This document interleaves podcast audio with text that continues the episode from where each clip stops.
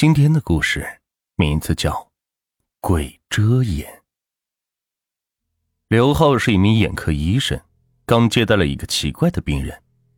这位病人面色蜡黄，眼窝凹陷，布上了小皱纹，眼圈发黑，并且奇妙的呈病态性的双眼皮。他的手上戴着一副锃亮的手铐，身后站着两位面色严肃的警察。大夫，求求你，我的眼睛看不见了。病人的声音低沉虚弱，说话间不停的大声喘着气。许志友，二十八岁。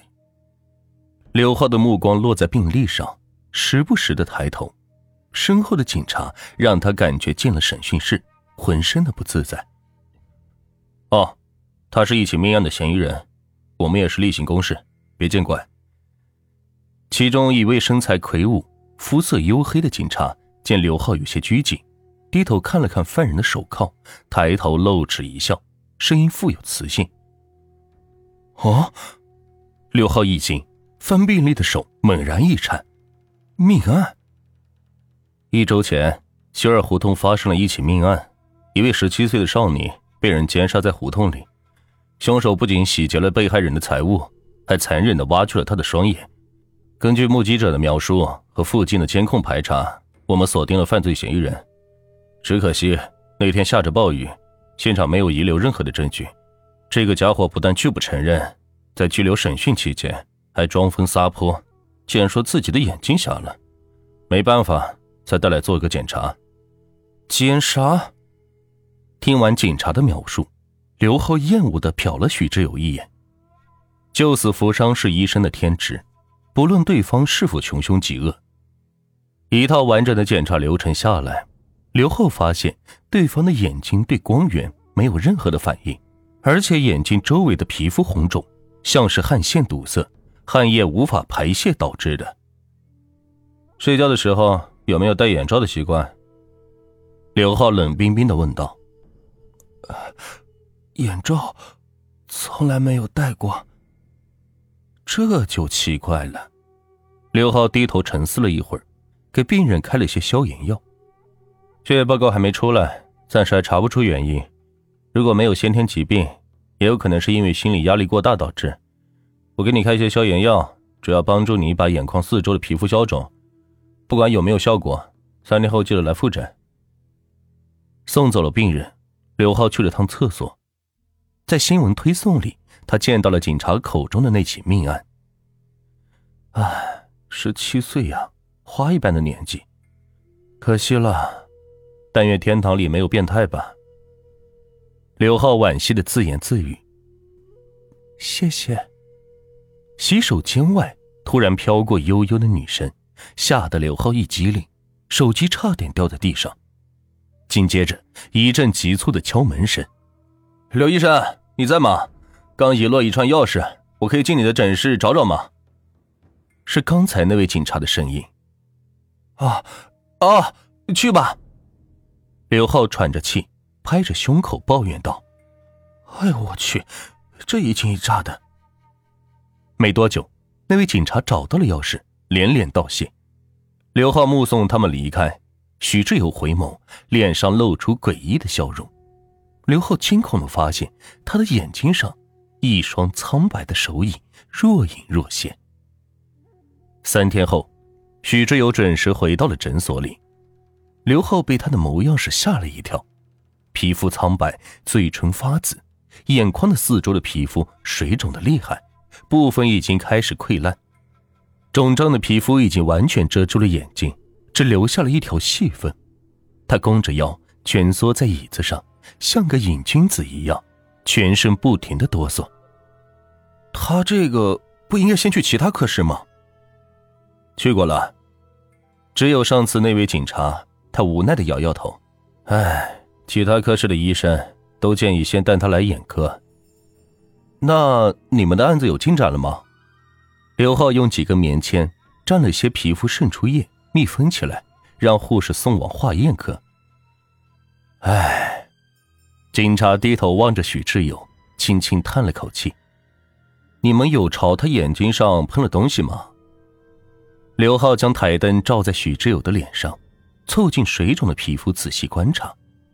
哼，我倒想，搞个严刑逼供多好。这小子的嘴比鸭子还硬，若不是眼睛出问题讹上我们，我们找不出证据指控他都可以回家了。怎么会这样？刘浩戴上手套，在水肿的地方按压。淡黄色的液体渗透了出来，刘浩轻轻掰开被挤成一条缝的眼睛，不解的说道：“不应该呀，他的眼皮里面因为湿热长了疹，这外面却像是被冷藏过的注水肉，这样的病例真是难得。”刘浩话音刚落，脸色突然煞白，紧张的冲着那位警察勾勾手：“来，借一步说话。怎么了？”警察注意到刘浩的神情变化，觉得他可能发现了线索，说话有些急促。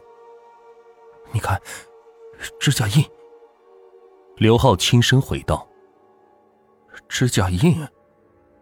对的，他眉心位置有两排明显的指甲印，四周的皮肤已经溃烂生蛆。”警察将信将疑的凑近看去，果然如刘浩所说，一时间是摸不清情况，愣在了那里。闻到了一股熟悉的烟味，诊室里是禁烟的。刘浩发现桌上自己的烟盒开了，原来许志友趁他们不注意，摸到了桌上档案下面的烟盒和打火机，悄悄地抽了一根，半支烟还夹在他的右手指缝里。医院在每间诊室里都安装了烟雾报警器，许志友进来的时候锁上了门，报警器被香烟这么一撩，噗呲一声是喷起了水雾。霎时间，整间诊室是白茫茫一片。正是这白色的水雾，让骑在许志友背上的人影是显现了出来。一个披头散发的姑娘，穿着格子短裙，睁着空洞洞的眼睛。她的双手正死死地抱紧许志友的眼睛，黑色的指甲深深地陷入他的肉里。有鬼！见到这样的场景，大家都吓坏了。警察甚至拔出了手枪，对准了那个人影。姑娘，我我看见你了。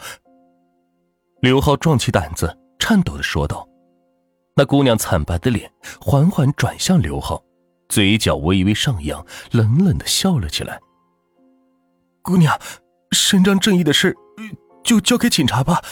你要这样把他折磨死了，那和禽兽有什么区别？许之友一惊。浑身湿漉漉的，打着冷颤，咳嗽的问着：“ 大夫，你在和谁说话？”骑在他脖子上的那位姑娘咬了咬牙，手指嵌得更紧了，疼得许之友是不停的叫唤。感觉到了吗？惊魂未定的警察收起了手枪，从背后凑近了许志友的耳根，咬牙切齿的说道：“被你杀害的那位姑娘。”从来没有离开过你，如果不是这阵水雾，恐怕你到死都不知道是怎么回事。她现在就骑在你的脖子上，你现在有两个选择：要么老实交代，要么我们放你回去，任她报仇。